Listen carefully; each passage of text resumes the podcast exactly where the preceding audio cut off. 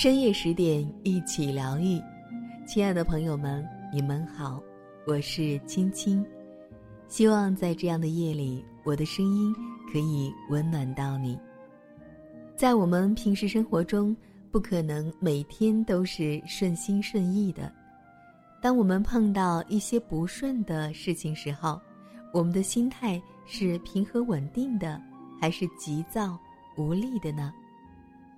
或者你有想过，为什么当突发事情降临的时候，我们会失去那种稳定感呢？那么，在今天，青青将要和你分享的这篇文章，会为你揭晓答案。一起来听周范的：内心越不稳定的人，越期待自己的环境稳定。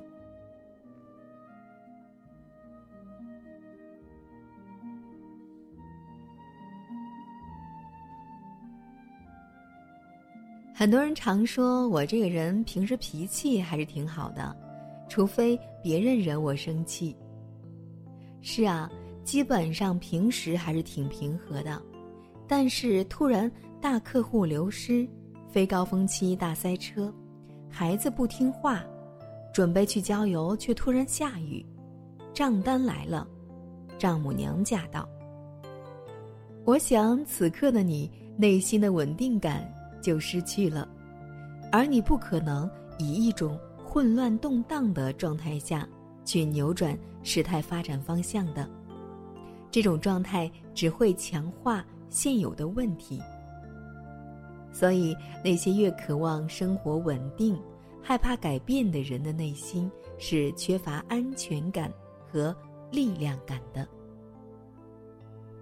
当你想要升级你的生活，你必定要开始一些冒险，你需要进入一些全新的场景，做一些过去没有做过的事情，去接受一些全新的人，把你的生活完全打开，那些新的可能性才有机会进来。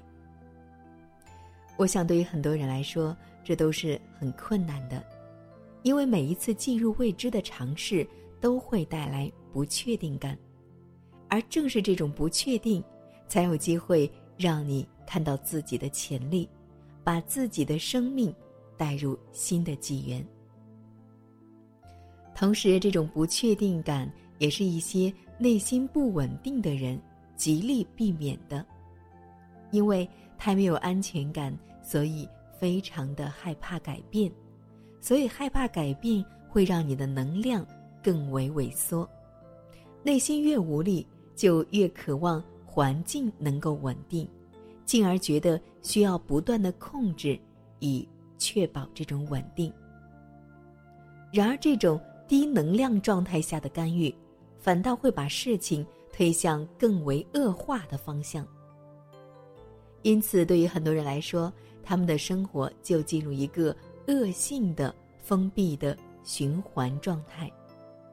这种循环呢，是从内心无力发展到害怕改变，再到停留原地，再到期待环境稳定，以至于控制环境稳定，在最后呢，环境失控。接着又从环境失控回到内心无力，继续无限死循环。接下来呢，让我们来进入一个很多家庭都很常见的场景。有一天，你老公给孩子买了水彩颜料作为礼物，孩子很开心的接过来，屁颠屁颠的去书桌画画了。这一刻，你不会觉得有什么问题，因为到目前为止，一切事情的发展都在你的期待中。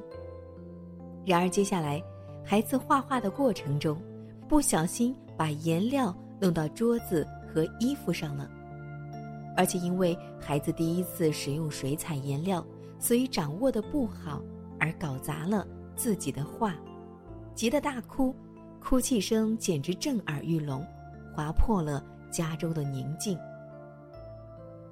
这时候你去劝他，希望他的哭声能停止，让你空间的宁静感尽快回来。你好言好语的劝他，可他完全不听，你的耐心值已经趋近于零，但依然还压着性子哄着孩子，可怎么劝都劝不好。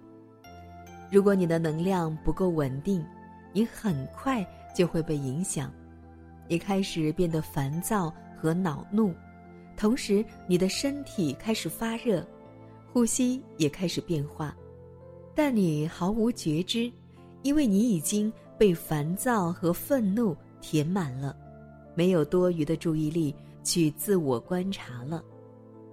终于到了某个临界点，你爆发了，你开始大声责备孩子，而孩子哭得更厉害了。你越来越烦躁，而如果你还没有觉察并重新调整自己的能量状态，这股坏情绪。会继续的蔓延。接下来，你就会迁怒其他的关联人，比如埋怨丈夫，干什么买这些给孩子？这不是没事儿找事儿吗？做事情一点儿都不靠谱。你有可能是在心里腹诽，或者直接脱口而出了，而你的先生被指责了，他也会觉得很委屈，也会很愤怒。然后他可能会回击，你们会大吵一架，也可能因为这种桥段上演的太多，所以他不想再吵了，而压着愤怒沉默下来。但终归对你们的关系造成的破坏已经发生了。你看，整个过程就是这样。会不会感觉非常熟悉呢？当你内在的力量感不够的时候，一点点小事就会逐步升级演化成一场灾难。对于归因能力很浅薄的人来说，会觉得这场灾难都是那个水彩颜料惹的祸。如果没有这个颜料，就什么事儿都没有了。可是他们不明白的是，这跟水彩颜料半毛钱的关系都没有。只是因为你的能量太低了，能够平静应对的事情太少。这让我想起一些制作精良但同时剧情弱智的电视剧。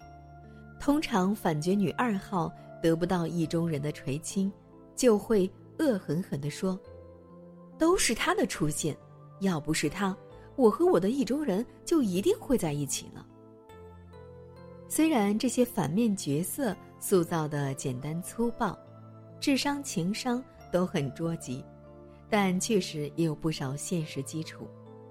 因为很多人的归因能力大概都是这个水平，都是因为那个人的出现，我的职位才会被抢去，都是因为那个人，我们的关系才会这样。其实，有没有那个人，都会是这样，因为。你就是这样的，不是那个人，也会是别人。只要你还是这样的你，情况都不会有多少改变。我们会以自己当下的能量状态和所处的认知水平来归因到某个点。当然，如果你认知中的时间框架能够拉得更长，你或许可以看到。更早的归因点，例如，因为早年孩子是给婆婆带的，所以孩子有很多情绪表达障碍的形成。这个时候，你的恼怒对象可能不是丈夫，而是婆婆了。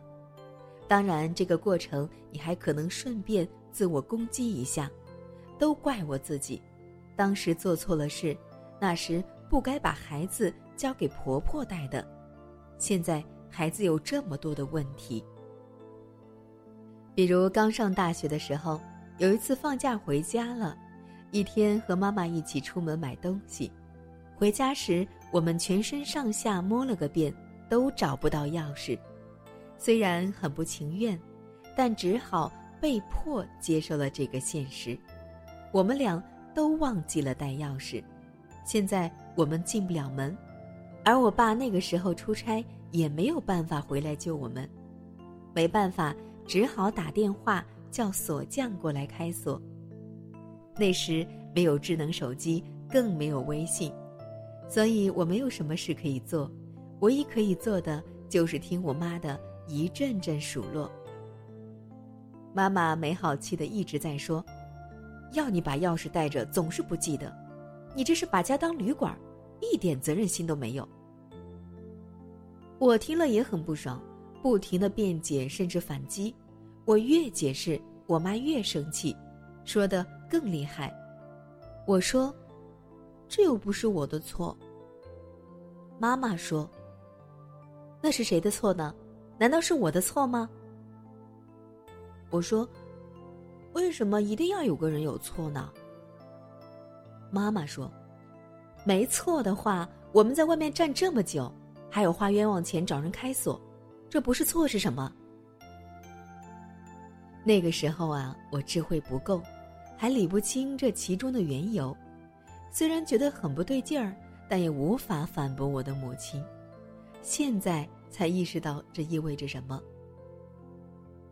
埃克哈特说：“所有的痛苦都来自于对当下的批判。当我们力量不够时，就会希望意外不要发生，因为没有足够的力量来面对，所以就会变成对当下发生的事情的抗拒，认为那不应该发生，那么自然就会觉得这是个错误。只要你认为这是个错误，那么你必然需要找到一个。”对象来承担这个错误，要么就是对内攻击，要么就对外攻击。在能量低的时候，就是内在的低能量情绪比较活跃的时候，例如烦躁、焦虑、恼怒、挫败、焦急、愧疚和自责。因为这种内在越不稳定，就会需要外部越稳定。所以会对生活中的环境、事和人有很多要求。这些人事物的发展，只要稍有一点偏离内在的期待，这些负面情绪就会被引发。小到一次塞车、孩子哭泣，大到流失大客户、资金链断裂、婚姻中有人出轨、发生疾病等等，是因为内在没有足够的力量能够承载。这些期待之外的事情发生，感觉自己简直就是个 loser。为了掩饰这种无力感和挫败感，我们就会为他找个替罪羊，于是你抱怨的对象就出现了。你抱怨的可能是具体的一个人，你爸、你妈、你的伴侣、你的孩子、你的老板、你的同事或某一件事。批判某些现象，这种向外归因的手法会看起来很客观，所以似乎抱怨的还挺合理。例如，批判这个国家、政府、教育体制、交通问题、司法制度、经济环境等等。通常男性这么干的比例会更高一些。但，抱怨就是抱怨，抗拒。就是抗拒，不会因为你找的替罪羊更宏观和抽象，这种抗拒当下和内心不稳定的模式就会消失。而如果你身边的人也有这种归因的思维路径，你们就正好一拍即合，彼此强化这种信念，以及强化它所带来的无力感和受害感。那么这种模式。就会变得更不容易被察觉了。而当你能量越高，内在的力量就越强大平稳。那如何让自己的力量保持平稳并不断提升呢？我们先来看看我们都是如何削弱自己的能量的吧。批判呢，是最有效的削弱内在力量的方式。无论这份批判是对自己的，或是对他人的，本质上其实并没有区别，因为当你在批判时，相应的感受已经有了。批判的能量就是攻击的能量，想想你每天有大量的能量用在攻击上，同时内在还要生成防御性能量，自我辩解或自我隔离，那么你的能量不低才怪。为了讲明白为什么批判别人跟批判自己没有区别，给大家讲一个我自己的一个经验。在几年前一个周末，我正在开工作坊。通常我们的地面课程都是会在酒店里的会场里。那天中午课程结束之后，我们到酒店餐厅用餐。到了餐厅后，发现座无虚席。原来那里有一场婚礼正在举行，我需要穿过整个婚礼宾客用餐的区域，走到最里面的位置。在行走的过程中，听到婚礼司仪。字正腔圆、激情豪迈地讲着串词，而台下的宾客都在忙着对付桌上的鲜虾鱼肉，几乎没有人抬头听他讲话。看到这个场景，我心里闪过一个念头：讲得这么卖力，可是连几个抬头听他讲话的人都没有，这种工作真是好没意思。但很快，我感知到。当这个念头出现的时候，我的能量就降低了一点。虽然很轻微，但我察觉到了。我意识到这里面有优越感出现了，因为我认为我的工作更有意义。我讲话的时候，我的学员都会很专注的在听。但这种优越感并不是真正的力量感，这种力量感。是虚假而脆弱的。如果我认同这个评判，只要我的课程上出现学员走神，或者打电话、玩手机或离开现场的人，那么这些情况的出现就会带走我的力量。于是就在那几秒钟，我马上放下我的评判，并重新扩充关于讲话必须有人认真听才有价值的信念。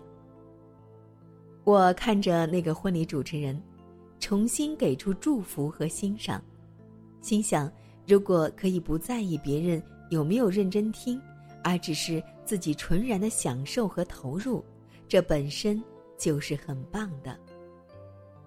很快，我能感觉到我的能量在上升，这整个过程很快。当我做完内在的转化动作时，我还没有走完那个十几米的过道。但就在这短短的几秒钟，我清晰的感受到，只有对别人的评判和放下评判对自己能量的影响。那么，怎样放下评判呢？无论是前面孩子画画急哭的故事，还是我和我妈被锁在门外的故事，其实只要放下评判，就会停止。对当前正在发生事件的抗拒。那么，在这里，我教大家一个放下抗拒、给出接纳的句式。比如，孩子哭是可以的，哭久一点也是可以的。我因为孩子的哭泣而变得烦躁，也是可以的。孩子是可以有烦躁情绪的，他也是可以表达自己情绪的。老公做一件想让孩子开心的事情，没有预料到后面的可能性，也是完全可以的。孩子哭他的，我保证自己的开心喜悦也是可以的。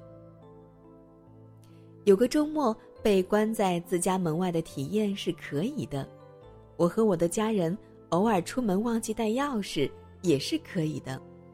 如果我因为这样的事情而生气，也是可以的。同时，我也可以选择不把这种情绪丢到其他人的身上。如果你能在事件发生的时候，即使觉知自己的情绪，并能看到自己对于当下那个事件或人，包括自己的评判，并马上转化信念，放下这个评判，那么你会发现，你的内心会更加的稳定。不容易被一些事件勾出各种情绪。当然不是马上就可以转变自己的情绪，我们可以先从小事开始练习，不要一开始就不知死活的去挑战那些会引发你强烈情绪的对象，那么你必然会体会到强烈的“臣妾做不到啊”的无力感。接纳是需要有强大的力量感和高能量状态做支撑的。如果碰到实在接纳不了的，先接纳自己的不接纳，给自己一点耐心是非常重要的。在这个过程中，不断的在各种小的情境中练习，让自己觉察的速度和深度都能不断提升，积蓄力量。很快，你就会发现，你内在的力量感就会来到一个新的境界。到那时，也许你就有机会去挑战你生命中的那些核心主题了。